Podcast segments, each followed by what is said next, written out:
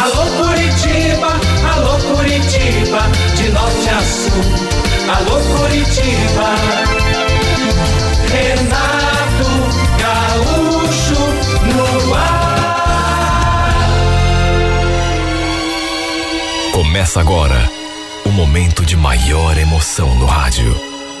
98 FM apresenta A Música da Minha Vida com Renato Gaúcho. Quando eu estou aqui, eu vivo esse momento lindo.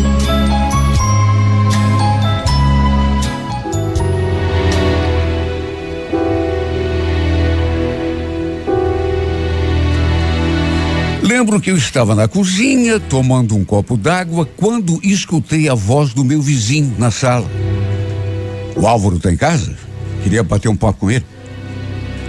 Eu sempre me dei bem com o seu Martins, sempre. Volta e meia, a gente conversava. Eu era muito amigo da filha dele. Aliás, a Karina era a minha melhor amiga. A gente regulava em idade. Eu era só três anos mais velho do que ela. Fui lá ver o que meu vizinho queria e de saída notei que a cara dele não estava boa. Escuta aqui, Álvaro. É verdade que você foi que deu dinheiro pra Karina ir embora para São Paulo? São Paulo? Ué? Não tô sabendo de nada. Como que não tá sabendo, cara? Me contaram que você foi que deu dinheiro para ela, para comprar passagem. Você tem noção do que você fez? O, o seu Martins, espera aí. Peraí, eu não fiz nada. Juro, juro. Aquilo para mim era novidade. Eu não estava realmente sabendo de nada. Só que ele não acreditou.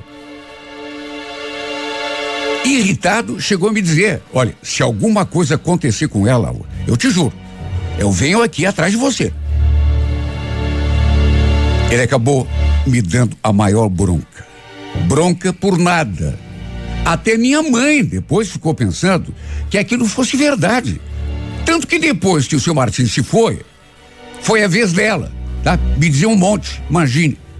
Só porque éramos amigos, todos ficaram pensando, já que ela tinha fugido para São Paulo.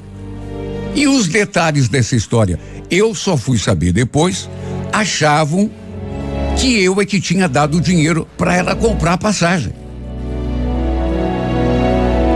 Ela tinha ido embora, repito, e eu só soube disso depois, atrás de um carinha com quem ela andava saindo. O sujeito tinha ido embora para São Paulo a trabalho e ela foi atrás dele. Verdade seja dita. Era minha amiga, mas ela sempre foi assim meio inconsequente. Só que eu não imaginei que fosse tanto. Botou umas roupas na mala, comprou a passagem, arranjou dinheiro sei lá com quem e foi embora atrás do infeliz. Aliás, eu conhecia o sujeito. Seu nome era Marcos e, para ser bem sincero, não ia muito com a cara dele. O pai dela nunca mais me olhou do mesmo jeito depois disso. Nem me cumprimentava quando a gente se via na rua. Imagine, eu nem sabia que a Karina tinha ido para São Paulo. E muito menos tinha arranjado dinheiro para ela comprar passagem nenhuma. Aliás, eu, eu só não entendi uma coisa. A gente sempre se deu tão bem, eu e ela. Por que é que se ela estava planejando fazer essa loucura, não me contou nada? Afinal de contas, eu sempre fui o seu melhor amigo. Pelo menos era assim que eu me considerava. Eu até tentei conversar com ela depois, por mensagem, mas o seu celular estava desligado. Aliás, ficou desligado durante vários dias. Acho até que de propósito, né? Até que, uma semana, dez dias depois, ela finalmente entrou em contato com, comigo. Ela finalmente resolveu entrar em contato comigo. Me contou que estava morando com o tal do Marcos. Estava feliz. Pelo menos foi o que ela disse, né? E mesmo que seus pais estivessem furos da vida com ela, isso eu falei. Se bem que não precisava nem falar, né? Ela não tinha a mínima intenção de voltar. E ainda acrescentou: Tô tão apaixonada, Álvaro. Olha, eu estou vivendo o melhor momento de toda a minha vida. Eu naturalmente contei da confusão que ela tinha armado por aqui, né? Falei do pai dela, que continuava pensando que tinha sido eu arranjar dinheiro para que ela fosse para São Paulo e me feito até ameaças. Mas ela disse que já tinha conversado com ele e explicado tudo.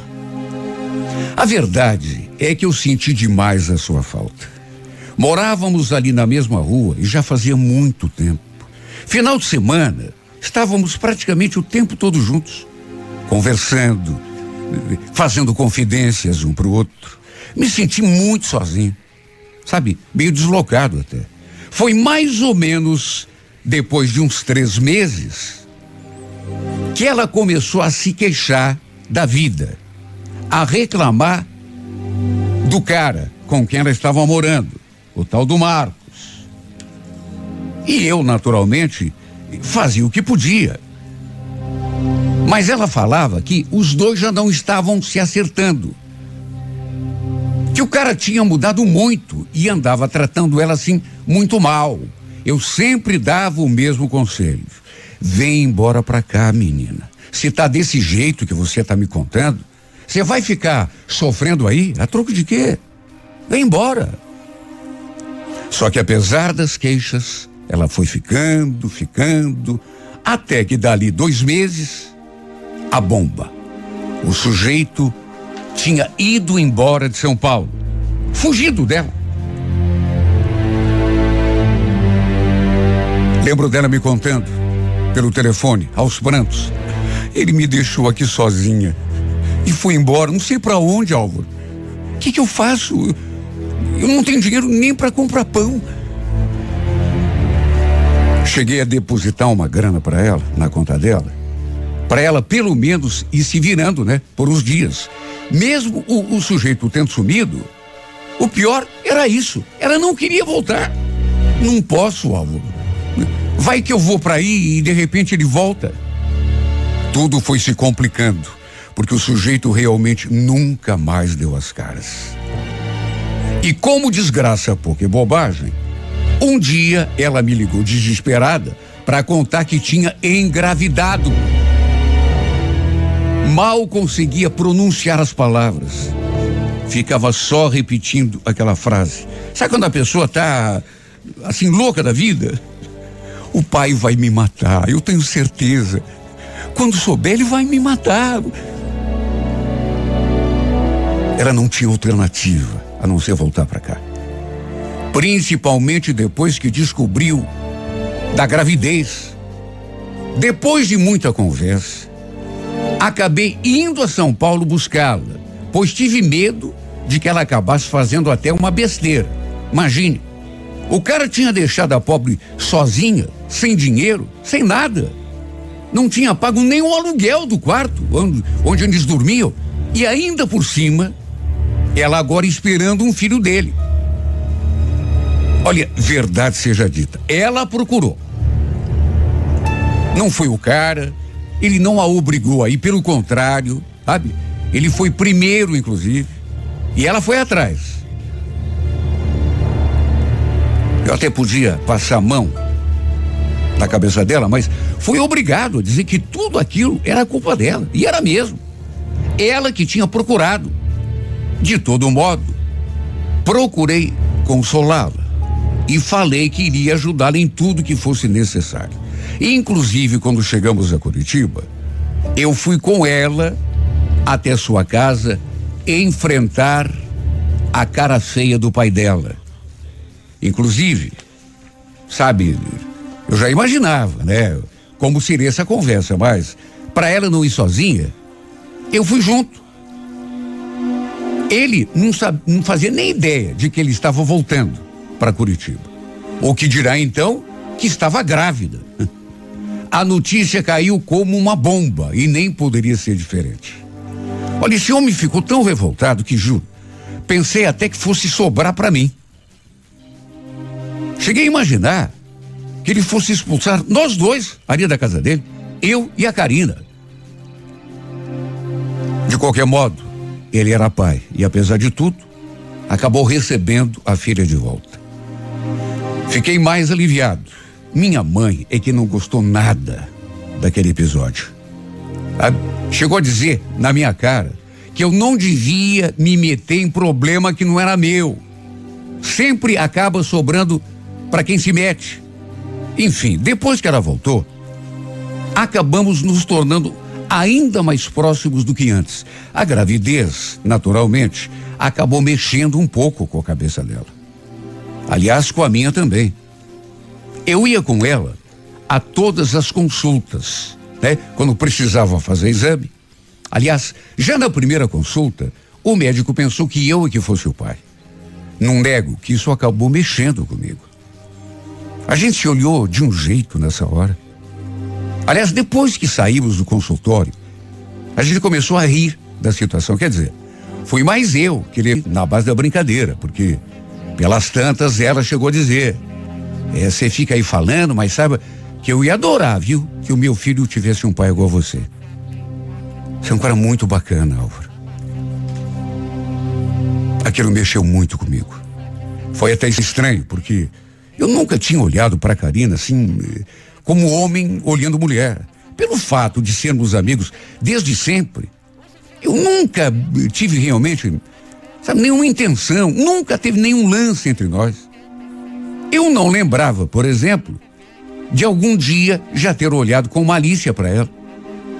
Mas aos poucos, não sei o que houve, as coisas começaram a mudar. À medida que a barriga dela ia crescendo, eu adorava sair com ela ainda mais. Ficar observando a reação das pessoas na rua, olhando pra gente. Com certeza devia imaginar que eu era o pai. Isso me fazia estufar o peito, ficar todo orgulhoso de mim. Sabe, coisa esquisita, né? Aconteceu comigo. Um dia, lembro que saímos para fazer um lanche e pelas tantas, eu fiquei olhando para ela, assim, sabe quando a gente nem pisca? Eu notei que ela ficou embaraçada. Ué, tá olhando assim para mim por quê, agora? Não, nada, eu tava aqui só pensando, né? Só ainda acordado. Você já pensou se eu fosse mesmo o pai do teu filho? Ela não respondeu. E eu continuei olhando para ela do mesmo jeito. Até que, pelas tantas, num impulso, acrescentei. Você sabe que eu nunca tinha reparado como você é bonita?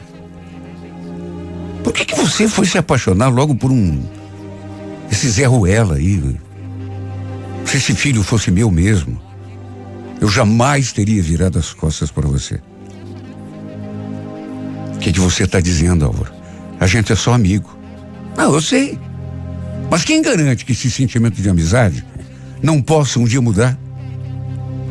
Olha, eu não sei o que deu em mim. Mas eu fiquei olhando para sua boca. Sabe, e foi me dando um desejo.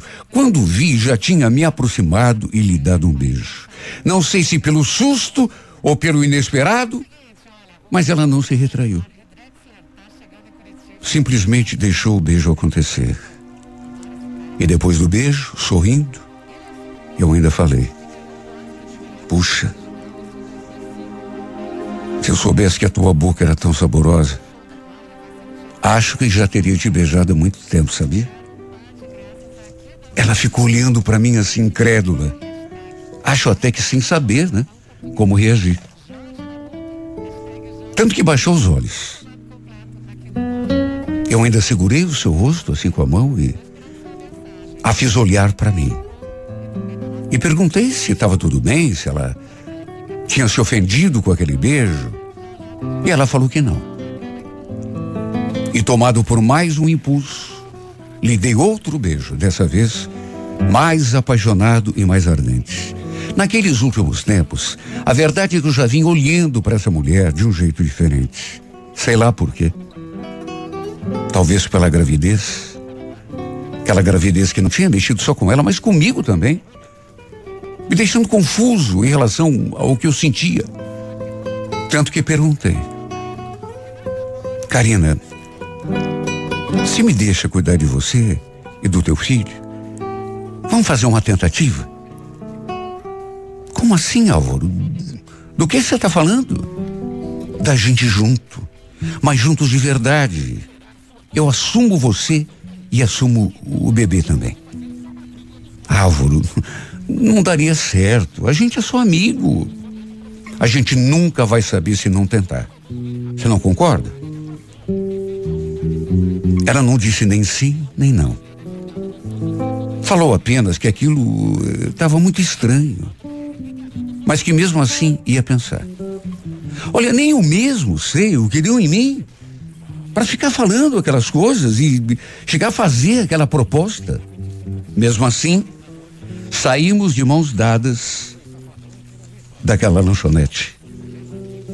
Fomos até o carro de mãos dadas, como se fôssemos realmente um casal de namorados. No dia seguinte, voltamos a falar sobre o assunto. Ela apareceu ali em casa, falando que não tinha conseguido nem dormir à noite, pensando no que tinha acontecido, na proposta que eu tinha feito. E chegou a perguntar: Você estava realmente falando sério? Claro que eu estava, imagine. Mas eu tô família, Álvaro. O que, é que eles vão falar? Eles sabem que esse filho não é teu. Nunca que eles vão aceitar uma coisa dessa. Tua mãe, principalmente. É, pode até ser. Mas quem manda na minha vida sou eu. Ninguém vai interferir na minha escolha. Você tem certeza? É isso mesmo que você quer? Eu confirmei e, para minha alegria, ela falou então que podíamos fazer uma tentativa, mas que tinha muito medo de de repente até estragar a nossa amizade. E ainda acrescentou: Vamos combinar sim. A gente faz essa tentativa, tudo bem. Mas se um de nós dois vir que não deu certo, a gente volta a ser seu amigo. Tá bom? Sem mágoa, sem ressentimento. Naturalmente que eu concordei. E selamos aquela decisão com outro beijo. Olha, foi algo realmente estranho. Ela falou e depois eu concordei com ela. Não era uma coisa assim muito natural. Sabe, você ser amigo de, de uma mulher durante muito tempo, desde a. sei lá, tempo de criança, adolescente, e de repente aconteceu uma coisa assim diferente. Sabe, fica mesmo um, uma sensação assim de esquisitice. E ficou em mim também. Reconheço que não era uma coisa assim muito natural.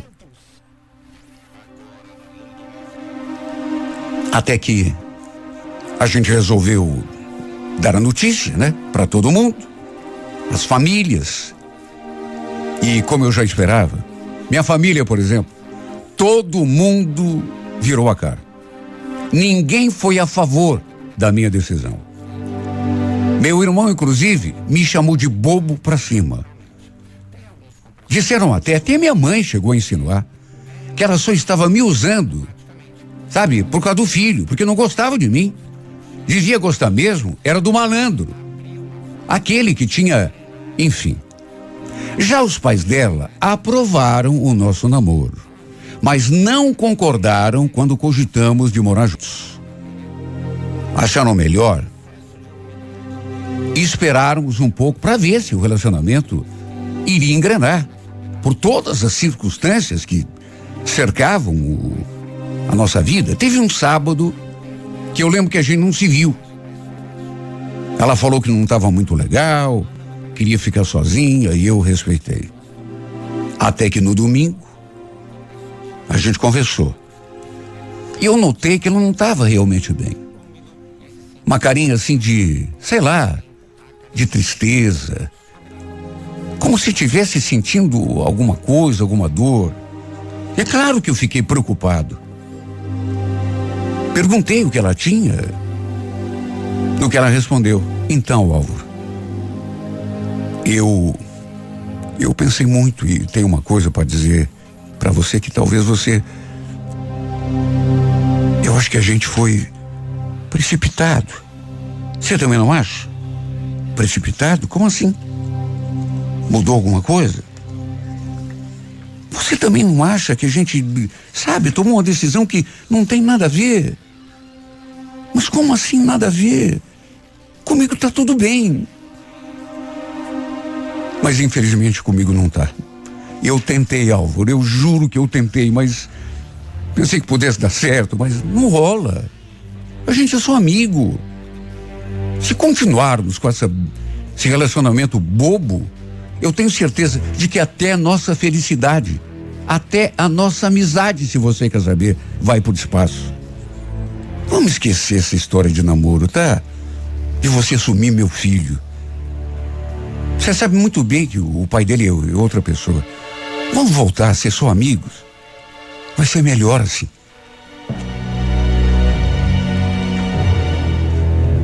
Olha, eu cheguei a sentir uma pontada naquela hora. Porque apesar de ela continuar me vendo só como amigo, eu, ao contrário, eu embarquei de cabeça naquela história e o meu sentimento já estava muito, mas muito diferente daquele lá do começo, só amizade. Eu agora a estava enxergando como mulher, como a mulher mais linda e mais encantadora desse mundo como mãe do filho que, apesar de não ser meu de sangue, já era meu de coração. Sei lá o que houve comigo. Repito, embarquei de cabeça. Mas é aquela história, né? Quando um não quer, não adianta insistir. Eu ainda até que insisti um pouco. Mas sabe quando você vê que não adianta forçar a barra? Até porque ela poderia se afastar definitivamente de mim e eu não queria perder o pouco que tinha, que era sua amizade. Que não era pouco antigamente, né? Nos velhos tempos. Mas que agora era pouco em função daquela paixão que tinha nascido aqui dentro de mim, sei lá por quê. Voltamos a ser amigos, mas aqui dentro de mim nada mais foi igual. Eu sofria por estar do seu lado e não poder beijá-la. No começo até esquecia que tínhamos terminado. Aí me aproximava para lhe dar um beijo, de repente ela, sei lá. E só então caía em mim. Que pena que esse sentimento não teve repercussão nela também. E que pena que esse sentimento tão grande, tão bonito, não tenha mudado. Porque eu tenho certeza se ela tivesse permitido, eu a teria feito a mulher mais feliz do mundo. Tenho certeza de que teríamos construído uma linda família. Mas que pena que tudo acontece de acordo com o destino e não de acordo com a nossa vontade. Que bom seria se tudo acontecesse do jeito que eu sonhei, do jeito que eu imaginei nós dois nos amando, apesar de termos sido só amigos no passado. Nós dois juntos, na mesma casa, criando o nosso filho. Nós dois sendo felizes pelo resto da vida. Mas tudo isso só aconteceu na minha cabeça, na minha imaginação, no meu coração de bobo apaixonado.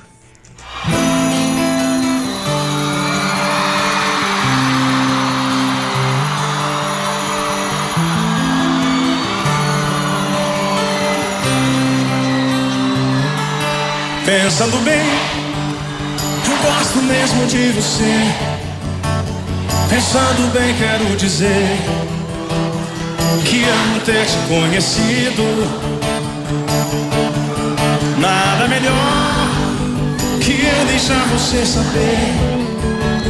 Pois é tão triste esconder um sentimento tão bonito. Hoje mesmo vou te procurar Falar de mim Sei que nem chegou a imaginar se chamar tanto assim. Joga pra cima! Sempre fui um grande amigo seu. Só que não sei mais se assim vai ser. Sempre te contei segredos meus. Estou apaixonado por você. Esse amor entrou no coração. Agora diz o que é que a gente faz. Pode dizer sim ou dizer não. Eu sou seu amigo, não dá mais.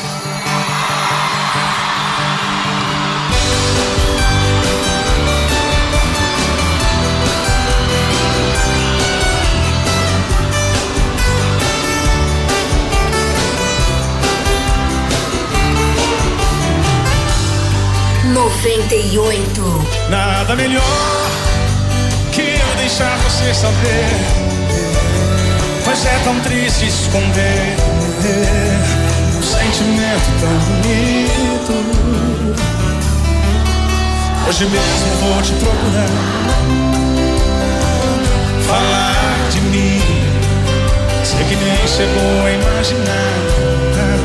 Que eu pudesse te amar tanto assim.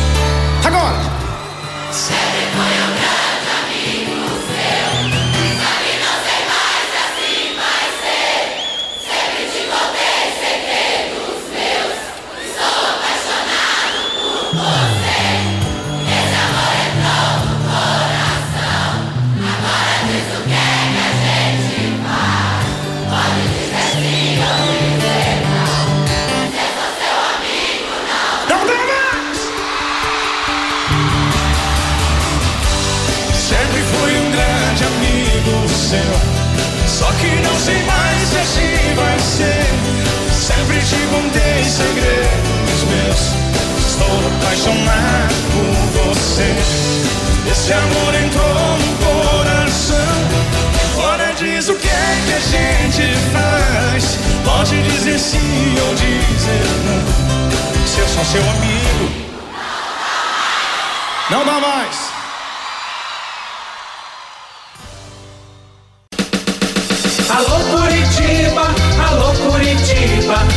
Norte a sul. Alô Curitiba, Renato Gaúcho no ar. Começa agora o momento de maior emoção no rádio. 98 FM apresenta A Música da Minha Vida com Renato Gaúcho. Quando eu estou aqui, eu vivo esse momento lindo.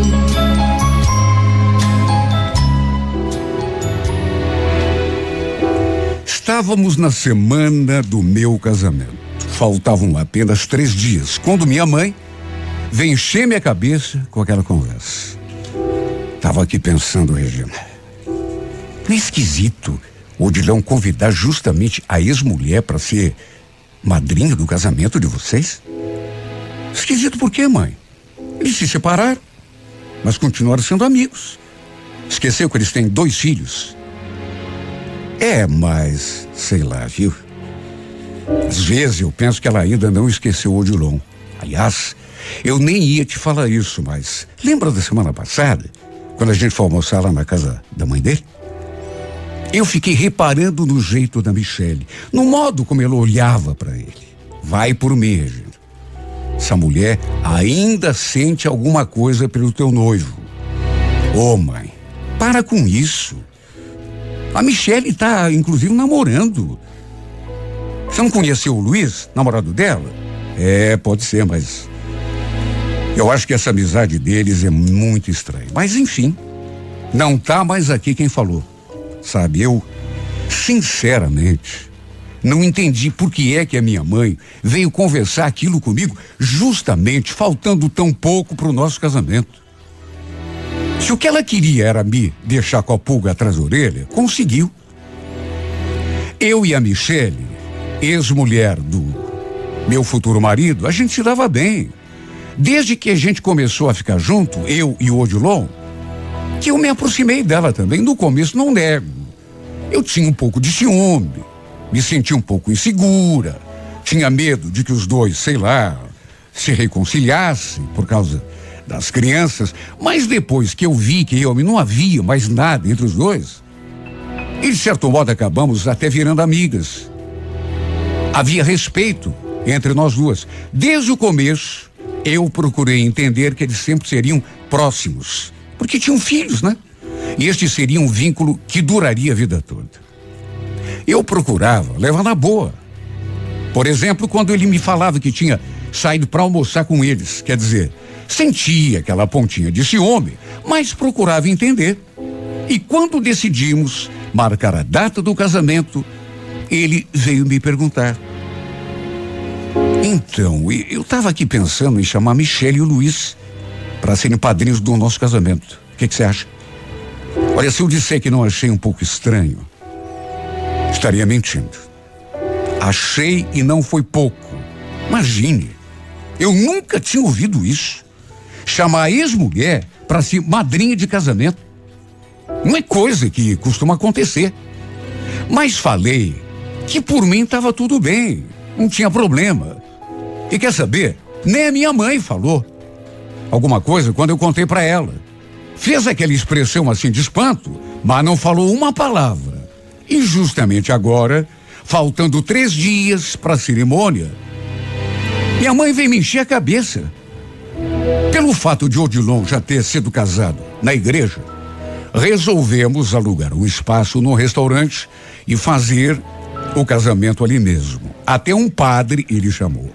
Eu, sinceramente, não vi a hora. Estávamos ainda namorando já fazia tempo.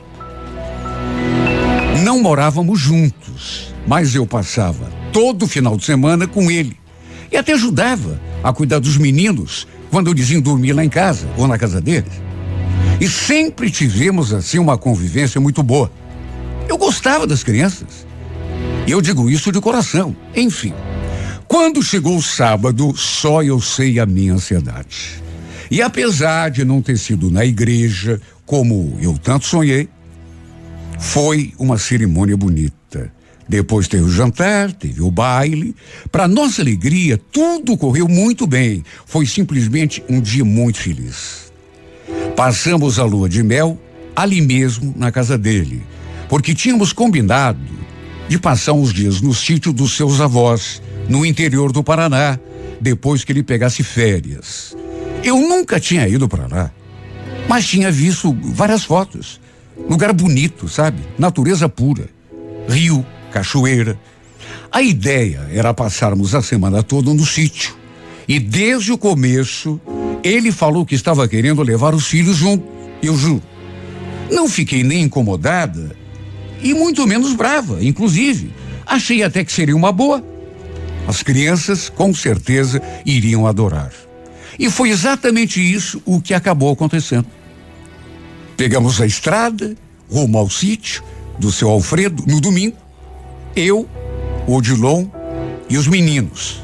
E o detalhe: ficou combinado que a Michele e o Luiz iriam para lá também na sexta-feira, depois do almoço, para passarem o final de semana com a gente.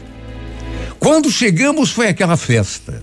O avô do Odilon estava esperando a gente com o churrasco pronto. E olha, era realmente um lugar maravilhoso. A semana passou voando. Fizemos tantas coisas gostosas juntos. Pescamos no rio, no tanque que tinha ali no sítio, andamos a cavalo, até comemos frutas colhidas do pé, nadamos no rio de pedra que passava ali pela propriedade. Eu nunca tinha me divertido tanto. E na sexta-feira, como combinado, o Luiz e a Michele chegaram no fim do dia. Fomos até a cidade buscar os dois. E mais uma vez, o avô do Gilon preparou aquele churrasco. Eu nunca tinha visto um céu tão bonito. Fomos dormir até um pouco tarde aquela noite. Ficamos ali conversando, o avô do Dilon contando os causos. Depois que nos recolhemos, eh, eh, a gente ficou ali ainda conversando um pouco. Mas de repente comecei, sei lá, a sentir uma coisa esquisita. Eu acho, sabe, foi a sensação que me deu que tinha comido muito. Estava com o estômago pesado. E olha, eu estava bem até então. Mas depois que me deitei, comecei a me sentir estranha, a sentir aquele desconforto. Tanto que não consegui nem dormir. Acho que devo ter levantado umas cinco vezes para ir ao banheiro e aquela sensação ruim não passava.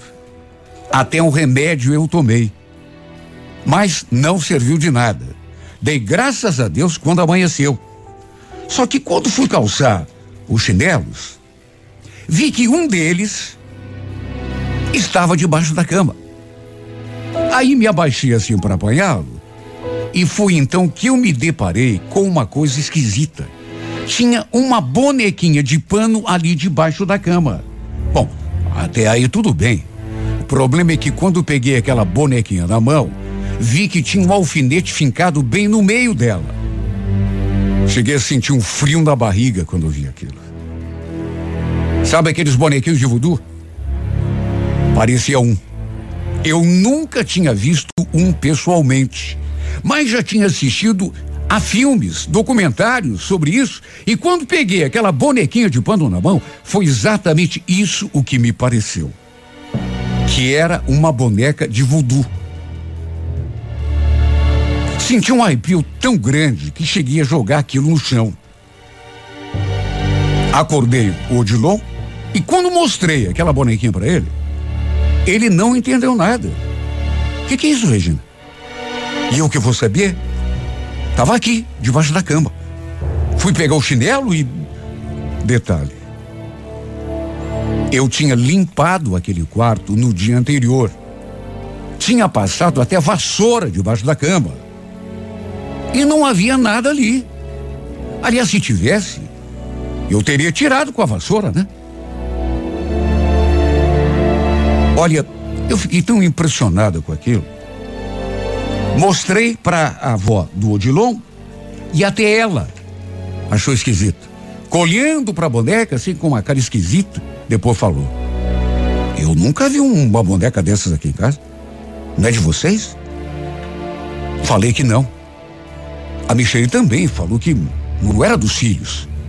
Sabe, coisa mais bizarra do mundo. Sem contar que eu tinha passado mal, muito mal, a noite toda. Assim que deitei, senti aquele desconforto na barriga, como se tivesse comido alguma coisa e me feito mal. Só que eu estava bem até me deitar. Detalhe: aquele alfinete fincado exatamente na barriga daquela boneca. Olha, Deus me livre, mas sei lá. Parecia até que tinha sido colocada aquela boneca ali especialmente para mim. Eu nunca acreditei nessas coisas, mas confesso que fiquei com medo. Até comentei isso com o Odilon, mas ele achou que não tinha nada a ver. Devia ser só coincidência. Meu marido acabou jogando a boneca na churrasqueira e tacou fogo. E me bateu uma sensação tão estranha nessa hora. Algo que eu não consigo nem explicar direito. Sabe? Sensação estranha, esquisita. Não consegui mais nem me divertir. Não vi a hora de vir embora de vez. Podia realmente não ter nada a ver. Ser só impressão minha, mas e se fosse? E se tivesse a ver? A dona Maria diz que nunca tinha visto aquela boneca de pano ali na casa dela, mas convenhamos, né? Se estava ali debaixo da cama, foi porque alguém colocou ali. Mas quem? À tarde, a criançada queria tomar banho de rio, mas como eu estava me sentindo esquisita, achei melhor não ir. E fiquei ali mesmo na casa. Todo mundo foi, o Odilon, as crianças, a Michele, o Luiz e até um tio do Odilon que apareceu para fazer uma visita. Eu não fui. Mas não sei explicar. Fiquei com aquela mesma sensação estranha o tempo todo. Eram quatro e pouco da tarde. Eu estava no quarto descansando quando escutei aquela confusão lá fora, aqueles gritos, vozes desesperadas. Fui lá ver o que estava acontecendo e já me deparei com o Luiz, nervoso, nervoso, nervoso. Sabe quando a pessoa quer falar e não consegue? Eles se afogaram, eles se afogaram. Entrei em desespero também. Como assim? Quem se afogou? O Paulinho começou a se afogar. Aí o Odilon pulou para salvar ele, mas ele também se afogou. Meu coração disparou dentro do peito. Quando vi aquilo, todos nós fomos lá para a beira do rio e quando chegamos, nos deparamos com aquela cena grotesca. que passe o dia que passar, nunca vou conseguir tirar da memória. Odilon estava estirado no chão, um dos seus filhos a seu lado, e a Michele chorando desesperada ao lado dos dois. No que me aproximei, vi que os dois estavam sem cor. Me debrucei sobre meu marido e comecei a chamá-lo, a sacudi-lo, mas a única resposta que ouvi foi o choro de todo mundo, inclusive o meu. Ele estava imóvel, também sem cor, a exemplo do filho. Naquelas alturas, lamentavelmente, nada mais poderia ser feito. Os dois estavam sem vida, pai e filho. O menino estava nadando na beiradinha do rio, mas aí a correnteza o puxou lá para o meio e ele começou a se afogar. Foi aí que o Odilon pulou no rio para ajudá-lo, salvá-lo e no fim, a tragédia. Os dois se afogaram juntos. Quem pulou no rio para tirar os dois depois foi o tio do Odilon.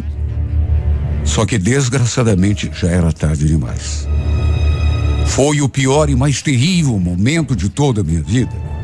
Não sei como tive forças. Até a polícia esteve ali. Tivemos de seguir todo um protocolo.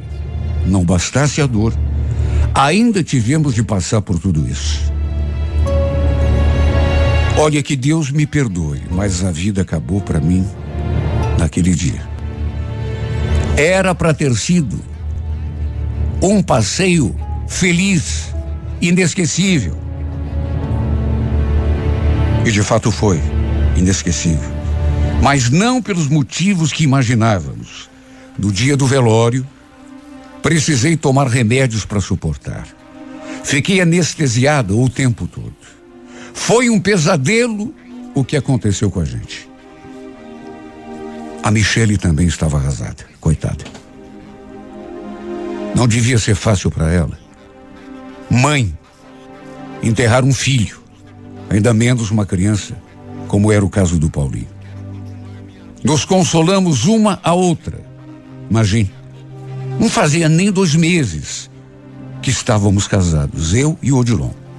Estávamos apenas começando a nossa vida. Tudo perdeu completamente o sentido para mim. Continuei morando na casa que pertencia ao Odilon e como tinha um monte de coisas ali dos meninos, achei melhor devolver tudo para Michele. Peguei o carro, botei tudo dentro e fui até a casa dela entregar. Naquelas alturas, já fazia quatro meses que a tragédia tinha acontecido. Ainda doía muito. Só de pensar no Odilon, eu sentia aquela fisgada no peito.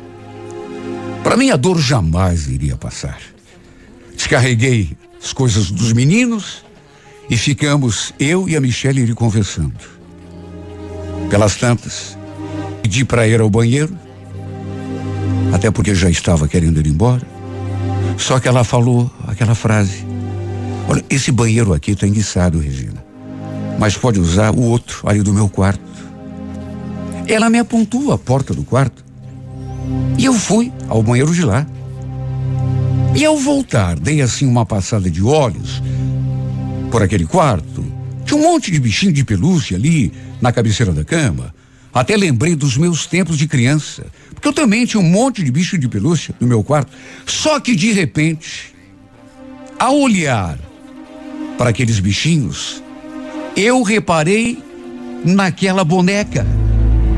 Era uma boneca de pano. E só de botar os olhos nela, senti o meu sangue gelar. Era uma boneca igualzinha àquela que eu tinha encontrado debaixo da cama em que eu e Odilon estávamos dormindo, lá na casa dos avós dele. Eu digo isso porque me aproximei, tremendo, e a peguei na mão. Na verdade, não parecia apenas semelhante. Parecia a mesma boneca. A única diferença é que não tinha nenhum alfinete espetado nela. Meu sangue gelou. Meu Deus, eu tinha até esquecido daquele incidente. Mas lembrei na mesma hora daquela bonequinha de voodoo que encontrei aquele dia. Meu Deus. Será que tinha sido Michele que fez? Só podia. Quem mais? Tudo aconteceu depois que ela e o Luiz chegaram. Comecei a tremer. Até joguei a boneca ali sobre a cama, porque me deu uma coisa ruim assim no corpo. Mas aí a peguei de volta e fui lá para a sala confrontar Michele, na mesma hora. E quando ela me viu saindo do quarto segurando aquela boneca de pano, notei que ela mudou o semblante. Falei assim num fio de voz. Essa boneca aqui, Michele, é igualzinha àquela que estava debaixo da cama, lá na casa dos avós do Odilon. Foi você que fez aquilo? Ela ficou nervosa. Eu percebi. E naturalmente tentou tirar o corpo fora. Quem eu? Claro que não. Tem nada a ver com aquilo. Mas como assim, Michele? As duas bonecas são iguaizinhas. Você queria fazer feitiço para mim ou Podilon? Claro que não, Regina. Ficou louca? Não tem nada a ver com isso. Ela falou aquilo, se aproximou de mim e arrancou a boneca da minha mão. Negou até o último. Começou até a chorar. Achei a reação dela muito estranha. Reação de quem de repente tinha culpa, responsabilidade. E olha, não é que eu quero acusá-la de alguma coisa, mas se ela realmente teve a capacidade de fazer um feitiço ou coisa que o valha, a culpada pelo que aconteceu com o Odilon e o Paulinho foi ela. Numa dessas, o feitiço até foi feito para mim. Só quem, quem acabou pagando as consequências foi o Odilon e o próprio filho dela.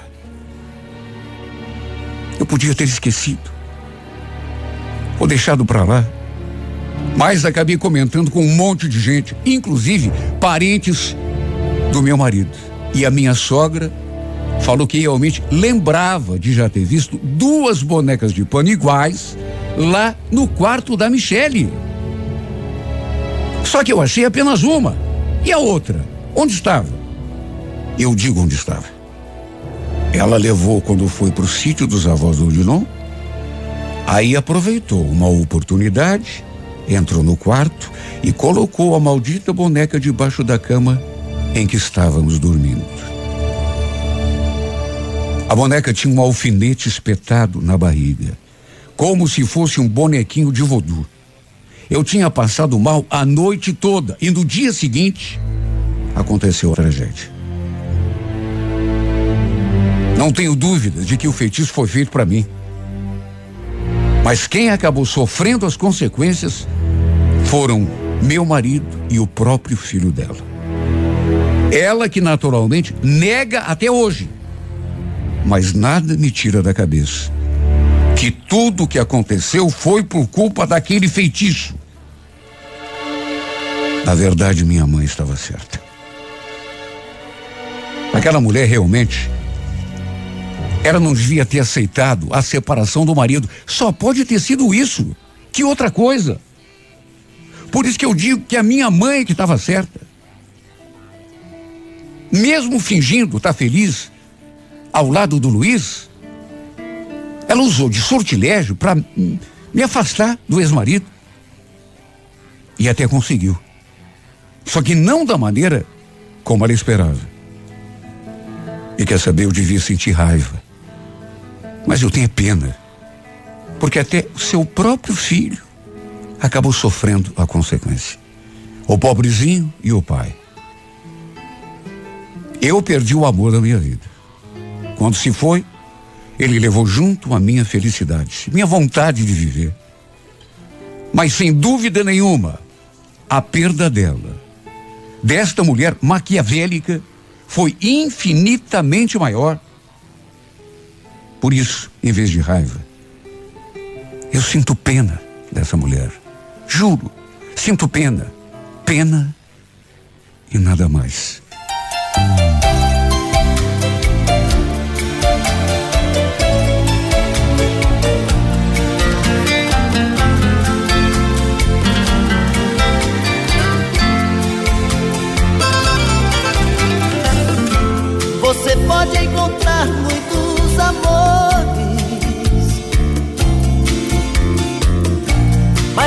Vai te dar o que eu te dei.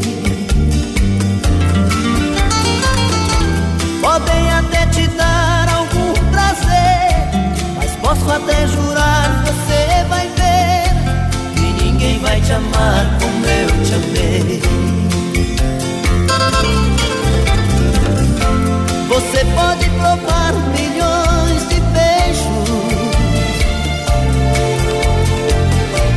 mas sei que você vai lembrar de mim. Pois sempre que um outro te tocar, na hora você pode se entregar, mas não vai me esquecer nem mesmo assim.